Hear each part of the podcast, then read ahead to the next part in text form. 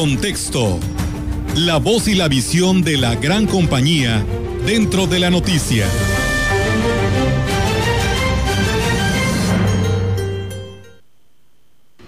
Es tiempo de los jóvenes.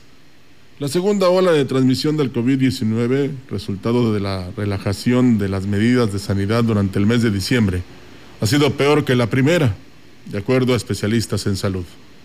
Y es que, para ser completamente francos, fueron muchas, pero muchas las personas que organizaron fiestas, que abarrotaron plazas comerciales y centros populares de abasto, desafiando las restricciones sin necesidad ni responsabilidad alguna.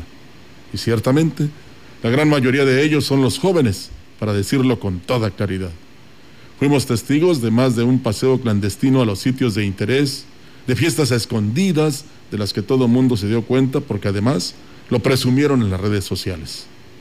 Pero después de que el miércoles anterior diera inicio a la cuaresma, el temor de una tercera ola de contagios incrementa, toda vez que la entidad ha regresado al semáforo naranja en un afán de las autoridades de reactivar la economía, de hacer menos tensa la situación que tiene a muchos prestadores de servicios turísticos al borde de la quiebra, ha encendido los botones de alerta. Es tiempo de los jóvenes, de aquellos que ávidos de escapar del encierro se preparan para viajar a los parajes de la región una vez que las condiciones del tiempo así lo permitan. Es a ellos a quien debe dirigirse principalmente el mensaje para que se cuiden y no caigan en excesos, entendiendo esto como el viaje en grupos grandes y la saturación de parajes. Las malas condiciones económicas que se viven, repetimos, han obligado a las autoridades a permitir la reapertura de sitios de interés turístico, por lo que los próximos días se vivirán en la delgada frontera entre la irresponsabilidad y la diversión controlada.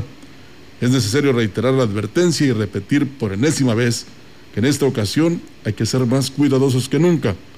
No queremos una tercera ola de contagios que termine con la vida, con la vida de más potosinos.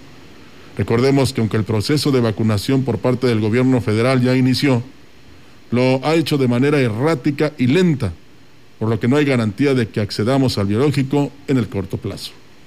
Es tiempo de los jóvenes. Ustedes son el futuro del país.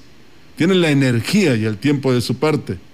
Es hora de demostrar madurez, respetando las medidas de sanidad y cuidando de esa manera a la población más vulnerable o más vulnerable a la pandemia.